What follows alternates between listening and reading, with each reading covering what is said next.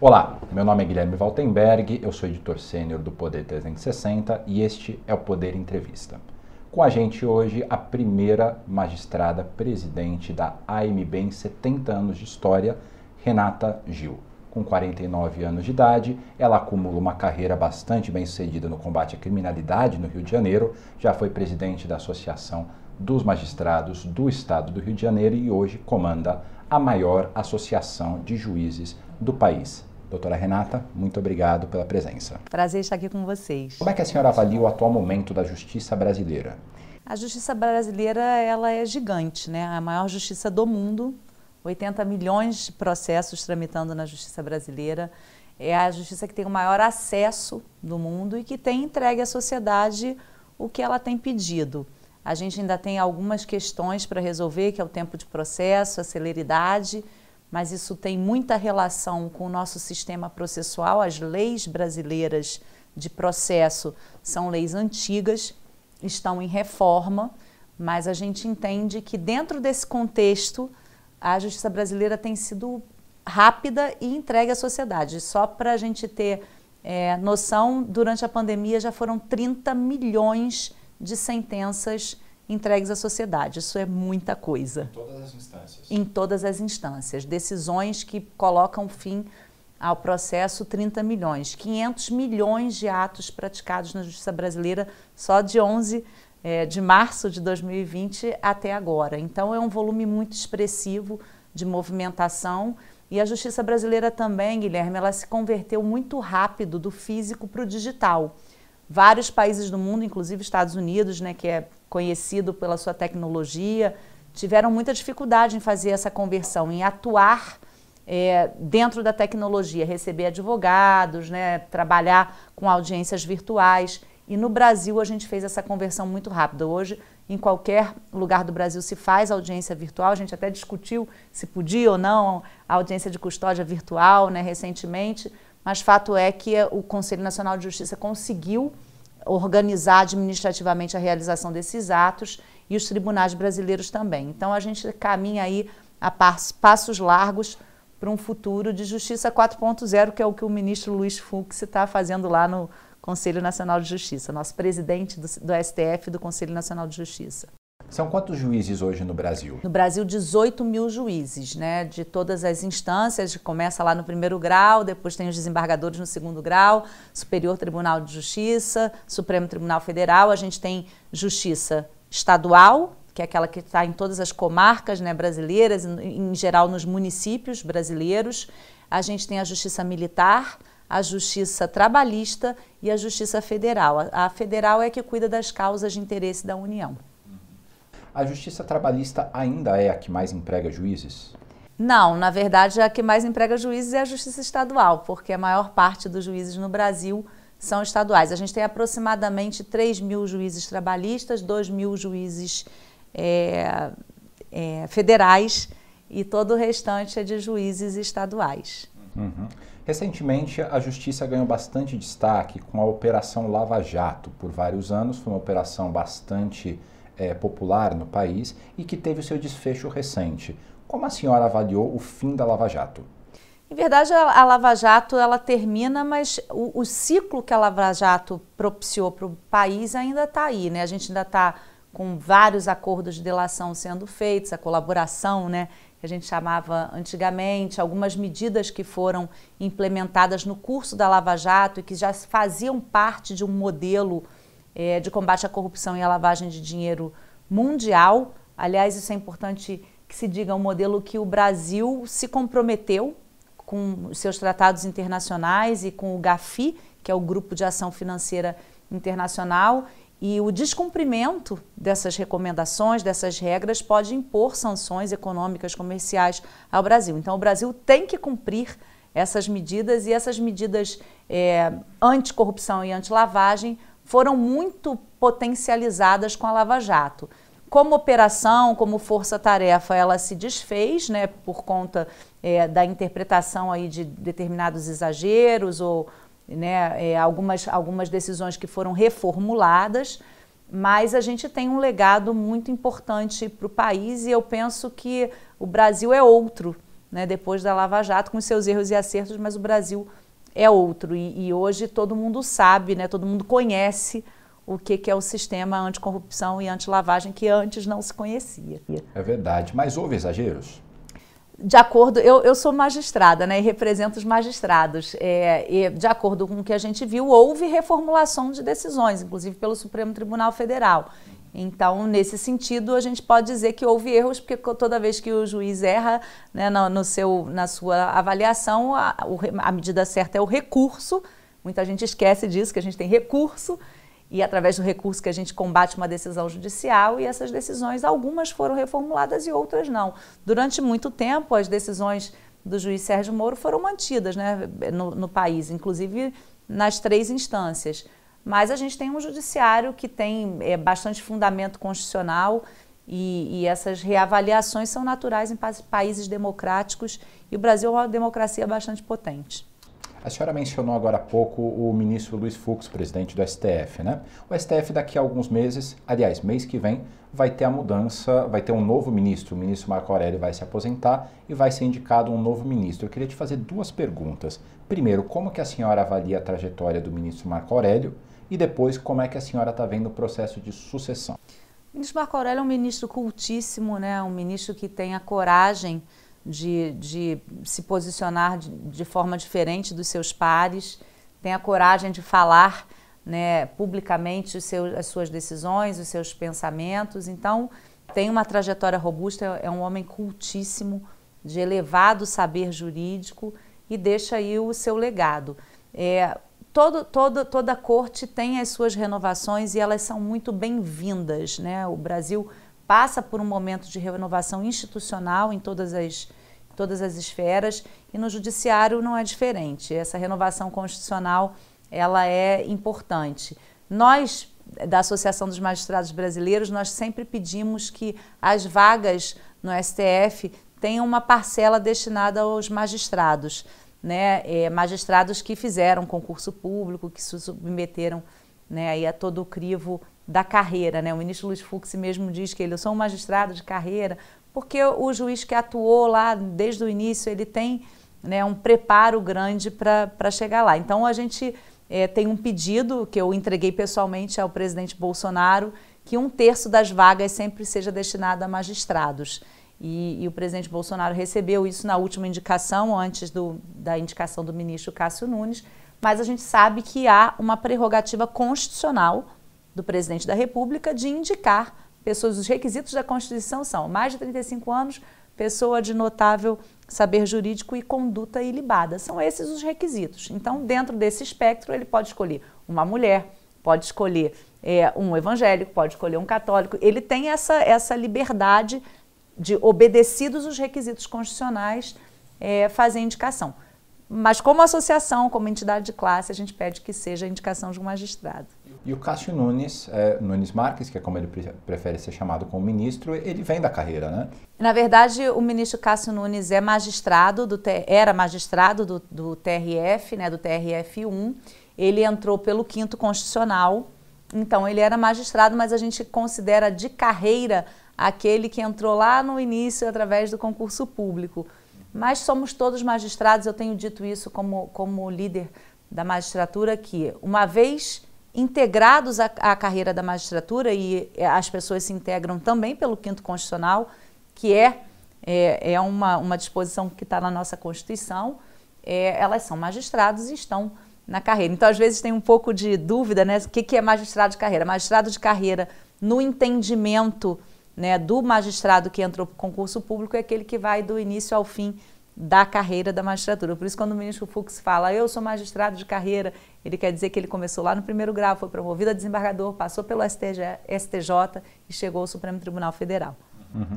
Como é que seria feita essa destinação das vagas aí desse um terço para magistrados? Seria por uma lista? Como a NPR faz a lista tríplice da PGR, como é que funcionaria nesse caso? Em verdade, são várias sugestões, né? mas a gente não faz indicação de pessoas. Né? nós temos 18 mil juízes e todos qualificados, né? todos que passaram por, por processos muito severos é, de, de, provas e até de, de sabatina mesmo antes de entrarem nas listas tríplices para o quinto constitucional, né? São todos muito bem avaliados e é importante até que se diga, Guilherme, que os tribunais brasileiros estão fazendo, inclusive, investigação social. Então, por exemplo, o Tribunal de Justiça do Mato Grosso do Sul hoje está com concurso, concurso aberto. Os 90 candidatos que estão habilitados para prova oral estão sendo todos investigados pessoalmente. Aí, um magistrado daquele tribunal vai à localidade onde, onde aquela pessoa atua profissionalmente para saber da sua vida, né, como se, se tem algum registro antes. Então, assim, é, o, o, magistrado brasileiro ele é muito avaliado antes dele entrar na carreira por qualquer forma de acesso.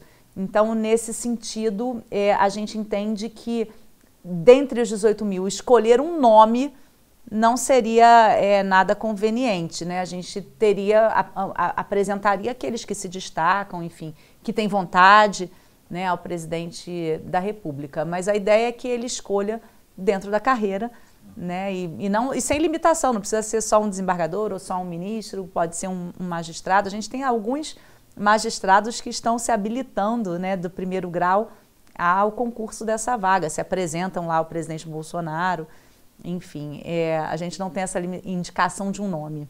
Uhum.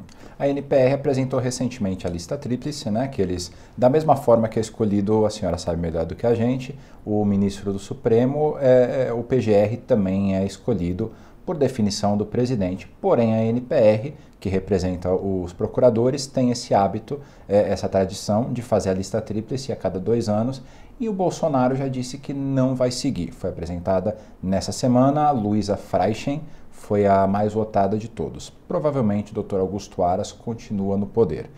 É, como é que a senhora interpreta a, a recusa do presidente de seguir essa lista que vinha sendo seguida desde o Lula? É, eu sou hoje também coordenadora da Frente Associativa do Ministério Público e da Magistratura. Se a instituição internamente entende que é positivo, é positiva essa forma de indicação, nós apoiamos também essa forma de indicação. Mas eu, eu costumo reforçar isso. Pela Constituição brasileira, é prerrogativa do presidente indicar, então ele não precisa seguir a lista. Isso acontece também nos estados, né? Recentemente a gente teve a disputa lá no meu estado, do Rio de Janeiro, de uma lista tríplice e, e houve um, um, comentário de que poderia ser indicado alguém que não estivesse na lista. Então, às vezes, alguém que não está na lista também, alguém internamente, né, da própria instituição, burla a tradição mas não há uma proibição, continua sendo prerrogativa. No caso do Rio de Janeiro, houve inclusive a indicação do mais votado, e a gente entende que isso é o mais saudável, porque você tem a representatividade interna, isso facilita né, o acesso daquele que é o gestor da instituição com os seus, com os seus subordinados, né, e por outro lado, você tem a obediência ao requisito constitucional legal. Então, é, eu, eu entendo que todas essas formas tradicionais elas são saudáveis porque elas representam o anseio da instituição, que é aquela instituição é, fica, fica é, é, trabalha de uma forma mais tranquila, né, mais suave para entregar os serviços que ela tem que entregar para a sociedade brasileira.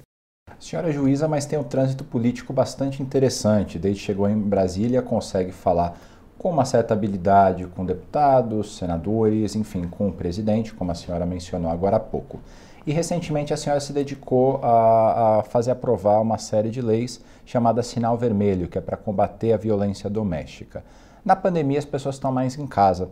Como que isso daí, como a pandemia influenciou o aumento nos casos de violência doméstica? E como o projeto pode, é, bom, reduzir esses casos? Primeiro, eu tenho muito orgulho da minha trajetória aqui em Brasília, porque eu sou uma pessoa de diálogo. E eu acho que as instituições elas precisam conversar para encontrar as melhores saídas para o país. É, a própria Constituição diz que os poderes são harmônicos, são independentes, mas são harmônicos. E a harmonia nada mais é do que você dialogar e encontrar a melhor solução. Então, eu procuro, de uma forma bastante transparente, é, atuar não só é, no legislativo, né, mas também é, no executivo. E com relação a, a, esse tema específico da violência contra a mulher, eu fui a primeira mulher em 70 anos, né? E, e sobre os meus ombros pesa uma responsabilidade muito grande da representação feminina. Eu me deparei com um cenário absolutamente estarrecedor de violência contra a mulher. Nem eu tinha essa, essa noção, porque eu sou juíza criminal no Rio, eu sempre trabalhei com crime organizado, com combate né, a, a, a organizações criminosas, que é a minha especialidade. E eu pude perceber como a sociedade brasileira está doente com relação ao trato é, com relação à mulher. A pandemia escancarou essa violência, porque as mulheres estavam presas com seus agressores. E eu percebia que, embora os números aumentassem, as formas de denúncia não eram viáveis, porque muitas pessoas ficaram em isolamento social muito severo no início, onde essas mulher, mulheres iriam denunciar? Procurar as delegacias em, em, em, atendimento reduzido, os fóruns em regime de plantão, as defensorias em regime de plantão. Assim surgiu a campanha Sinal Vermelho, que com um X vermelho na mão, silencioso, que independe de interpretação, a mulher procuraria uma farmácia, e no Brasil, em qualquer cantinho tem uma farmácia ou algo que se diga como farmácia, e efetuaria essa denúncia. A campanha, graças a Deus, é um sucesso já é lei em 12 estados da federação, já tramita em 14 outros estados como lei. Os estados quiseram né, a campanha como lei.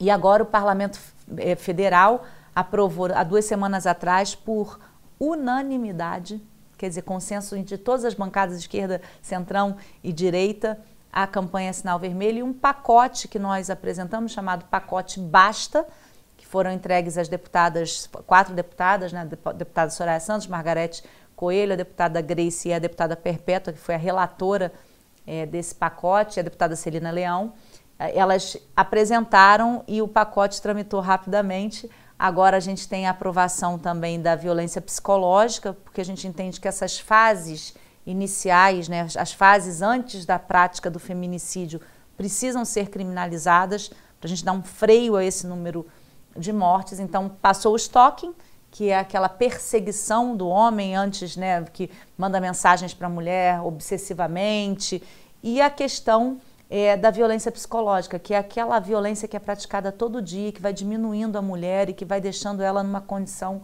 quase desumana é, de vida. E ela, às vezes, não tem forças para se desvincular daquela agressão, daquele homem agressor. Então, isso tudo está dentro do pacote Basta, né? E, e, a gente tem muita esperança. Quinta-feira, agora, o Senado vota, por acordo de líderes também, o pacote. A gente tem muita esperança que isso vá levar o Brasil a um lugar melhor. Porque, Guilherme, o Brasil é o quinto país mais violento do mundo contra as mulheres. Fica atrás de Honduras, Venezuela, Guatemala e Rússia. E nós temos a terceira melhor lei do mundo de combate à violência contra a mulher, que é a Lei Maria da Penha. O que está acontecendo aqui? Que a gente não consegue fazer frente a isso. E aí a gente pediu também ao, ao governo federal, através do ministro da Justiça, o ministro Anderson, a criação da Estratégia Nacional de Combate à Violência contra a Mulher, porque aí sim nós vamos ter recursos públicos canalizados para esse tema, para o combate a esse crime, e teremos também metas e ações, porque hoje a gente não tem sequer uma centralização de dados estatísticos dessa violência. Então a gente precisa, o Brasil precisa enfrentar isso e não sou eu que estou dizendo, não. Eu costumo dizer o seguinte: a maior causa de acionamento do 190 aqui no Distrito Federal é a violência contra a mulher. Não é o roubo, não é o furto, não é a briga entre vizinhos.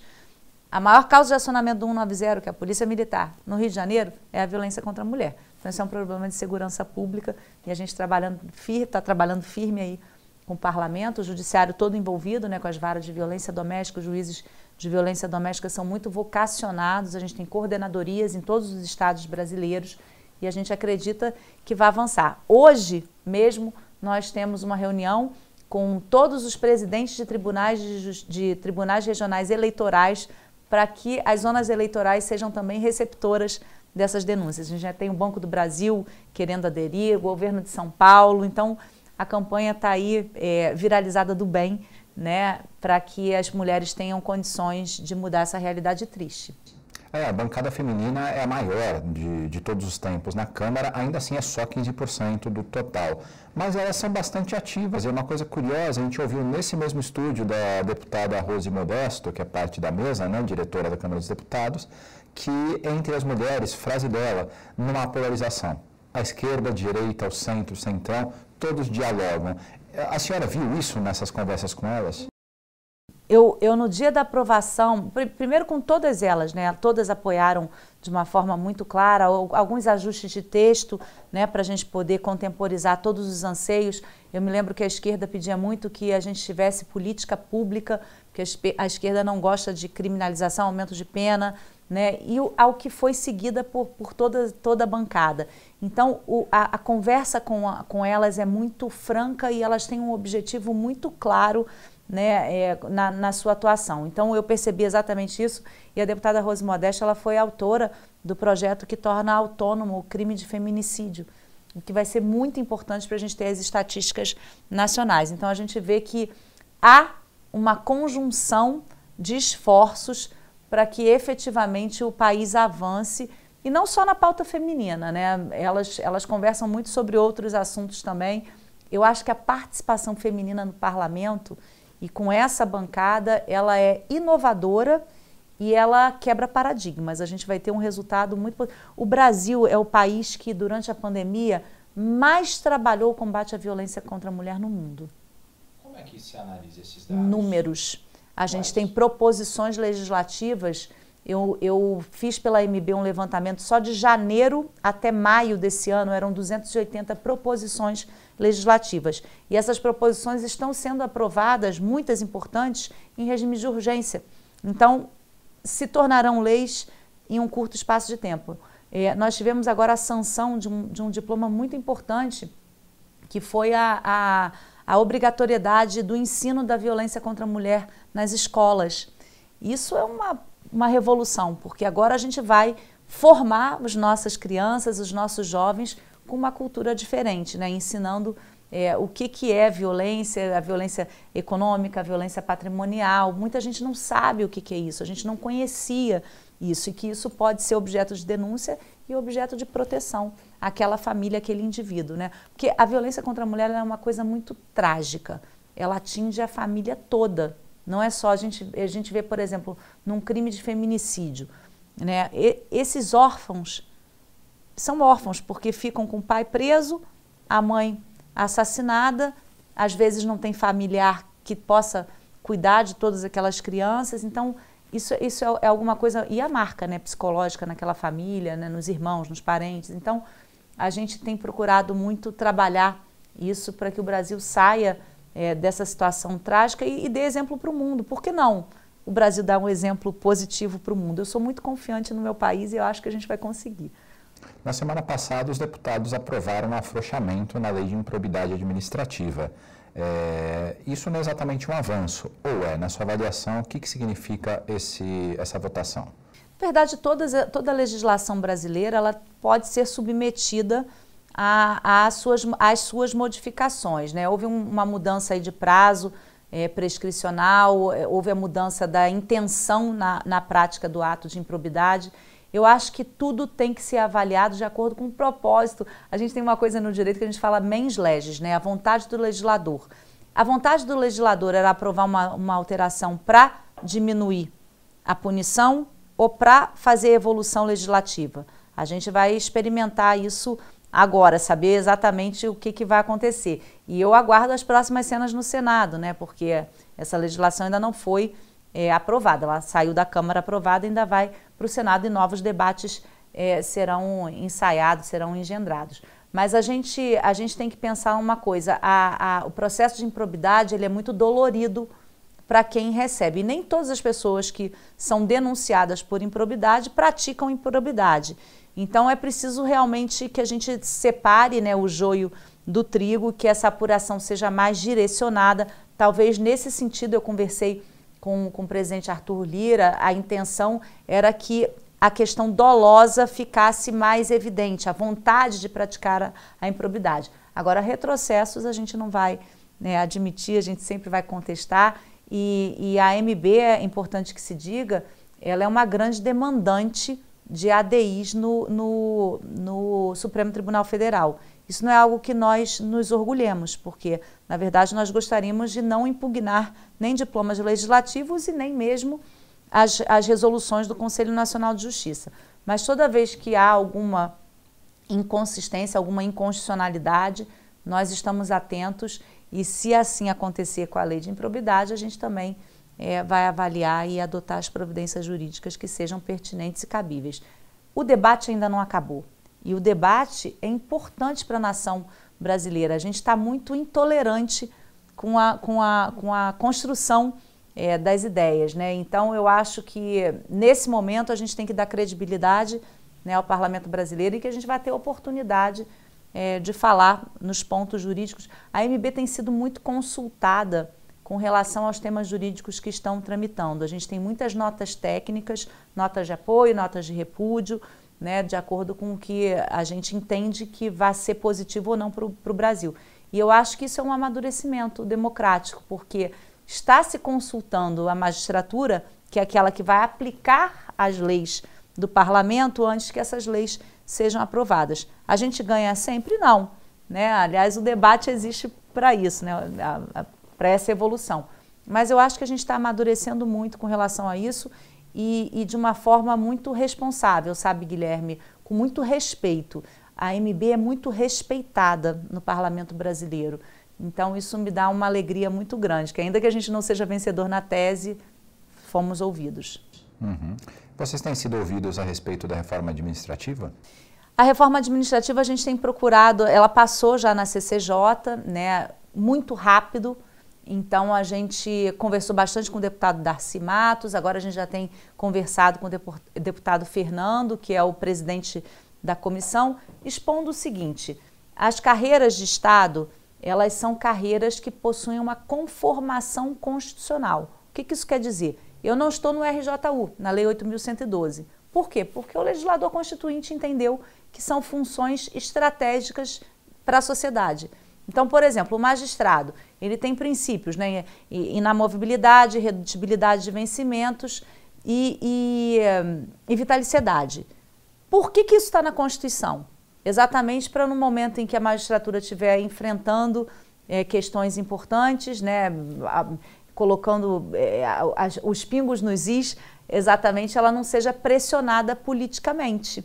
Então, essas garantias, elas não podem ser tratadas é, de uma forma igual com, com, relação a todo servidor público. Mas nós entendemos, é, e, embora não estejamos formalmente na reforma, agora há até emendas para essa inclusão e nós somos contrários a essa inclusão, e eu falo isso muito francamente, é, nós entendemos que não é momento de reforma é, do funcionalismo público nesse sentido que está se pretendendo. A gente está em meio a uma pandemia, o serviço público brasileiro tem apresentado dados muito relevantes para a população. A gente tem, por exemplo, uma Receita Federal que funciona muito bem, Controladoria Geral da União, né, órgãos, órgãos que têm trabalhado em prol da, das, das vidas, né, os, o, o, o, Butantan, né? E tantos, tantos médicos, enfermeiros, são todos funcionários públicos. Será que a gente tem uma crise no funcionalismo público? Talvez possamos melhorar a eficiência de acordo com alguns critérios, mas essa reforma, como se pretende, e com o argumento de que seria uma economia para os cofres públicos, já se viu que não será. Né? Já se viu que ela não será uma reforma fiscal e também não é Renata que está dizendo isso. Isso são os economistas e os avaliadores do modelo que está sendo apresentado aí agora. Então, nós entendemos que é, talvez essa reforma tenha sido apresentada para dar alguma resposta ao mercado financeiro, nós não sabemos exatamente, mas entendemos que nem é o momento certo para isso, o momento em que o, funcionalismo público, público tem sido chamado para trabalhar no combate à pandemia e nem com essa perspectiva que está sendo apresentada. Então, a nossa intenção é debater publicamente. Às vezes eu sou chamada das redes sociais para o debate. Eu digo, olha, eu como presidente da MB, eu vou às audiências públicas. E já fui convidada agora para a audiência pública da PEC 32 e estarei lá discutindo os pontos e apresentando a visão da magistratura brasileira e não só da minha entidade, né, da, do, do Poder Judiciário, mas é como observadora que sou do funcionalismo público e, e defensora do serviço público brasileiro. Eu tenho orgulho do serviço público brasileiro. Recentemente, a senhora defendeu 60 dias de férias por ano para magistrados e procuradores. Não é uma injustiça com o restante do funcionalismo e com o restante da, dos trabalhadores do Brasil? Guilherme, em verdade, nós não somos trabalhadores como os outros trabalhadores do Brasil. Muita gente não sabe que o juiz brasileiro não tem fundo de garantia, a gente não tem horário de trabalho. Então, por exemplo, eu estou fazendo uma audiência, eu sou juíza criminal no Rio e muita gente acompanha meu trabalho lá. Eu não interrompo a minha audiência quando dá às 18 horas, que o fórum está fechando, e deixo aquele processo para o dia seguinte ou para a semana seguinte. Eu continuo até meia-noite, duas horas, três horas da manhã, a hora que a audiência acabar. Eu levo os meus processos para casa no final de semana. Eu julgo no final de semana também. A gente não tem horário de trabalho. Então, é, por exemplo, a funcionária do meu cartório, a minha chefe de cartório, que é uma pessoa maravilhosa, competentíssima. Quando dá o horário dela, dela pegar a barca dela para a ilha do governador, ela pega a bolsa dela e vai embora. Ela é uma servidora pública que tem as regras né, do RJU, do Serviço Público lá do Estado, para cumprir. Eu não. A minha carreira é uma carreira que está lá na Constituição, ela tem regras diferidas. Então, se é para colocar a magistratura dentro do funcionalismo ordinário, nós vamos fazer uma reforma completa né, e colocar todos dentro do serviço ordinário, porque a gente só fala da magistratura e do, e do Ministério Público. Mas a gente tem, é, os professores universitários têm 45 dias de férias, outras categorias têm 60 dias de férias, porque são profissões que têm um serviço, um trabalho é, diferido, diferenciado. Então, é, nesse sentido, se o debate for para a reforma de todo mundo, e aí a gente vai também né, pleitear que seja estendida a magistratura as regras do trabalhador ordinário, né, do trabalhador ordinário no sentido do trabalhador comum, o que não acontece hoje. A gente não tem né, todo, todo, todo, todo esse aparato de, de proteção. E é importante que se diga ainda que em termos de eficiência, o poder judiciário, porque é, alguns que defendem que a reforma não é, a reforma administrativa não é fiscal, ela é uma reforma por eficiência. O poder judiciário brasileiro ele é checado em eficiência diuturnamente. O Conselho Nacional de Justiça estabelece metas é, e cumprimento de prazos pelos juízes brasileiros.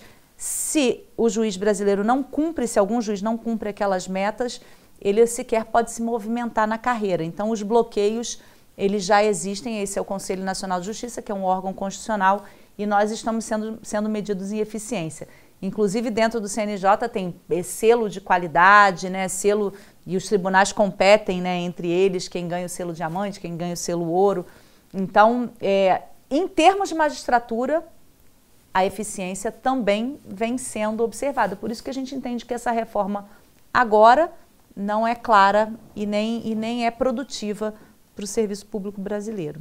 Claro, mas essa rotina de trabalhar além do horário, de levar trabalho para casa, de ter metas, e isso é muito parecido com a vida, com o dia a dia de um executivo de alguma empresa.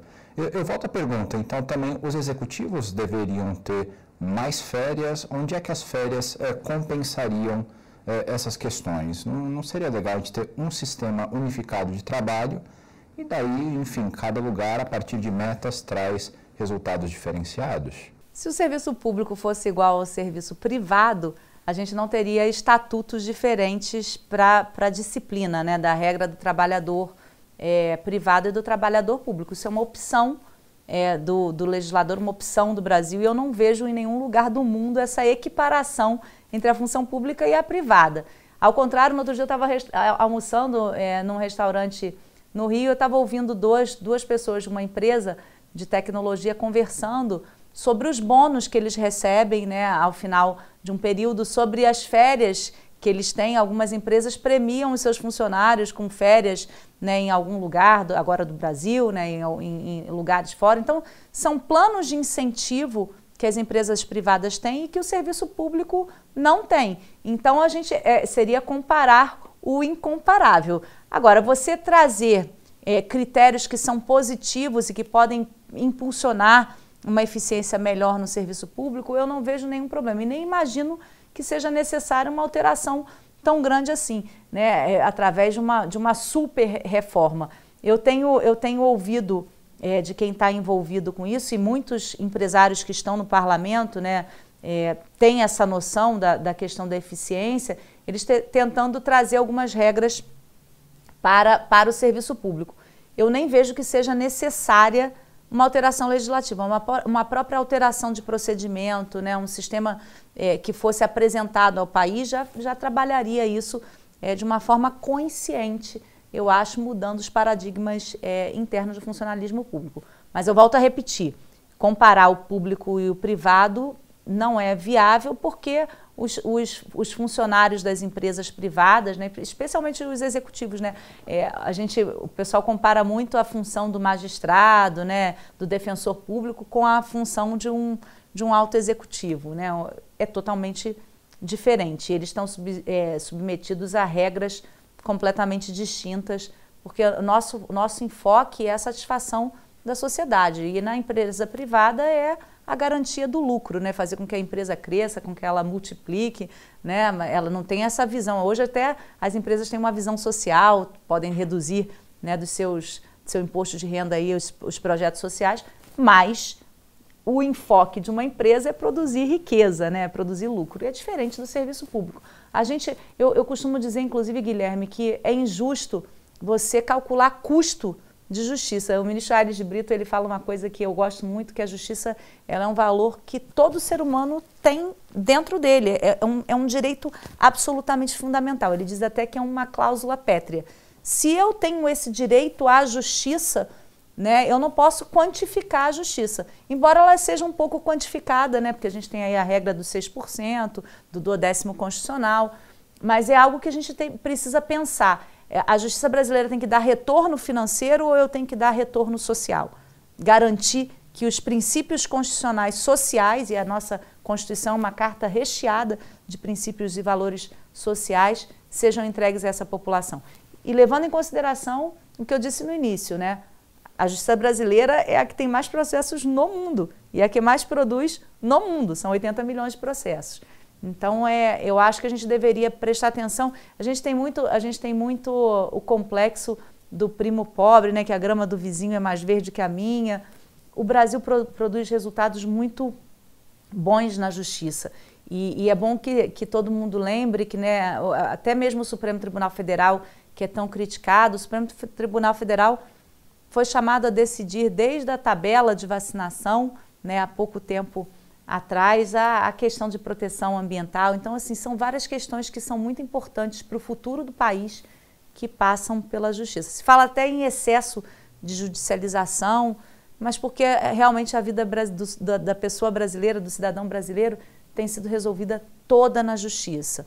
É preciso que a gente crie mecanismos alternativos para desafogar o judiciário para eu te entregar a prestação jurisdicional mais rápido, o processo ser mais rápido, né? mas a gente ainda tem é, todas as demandas importantes e menores da sociedade passando é, pelo judiciário.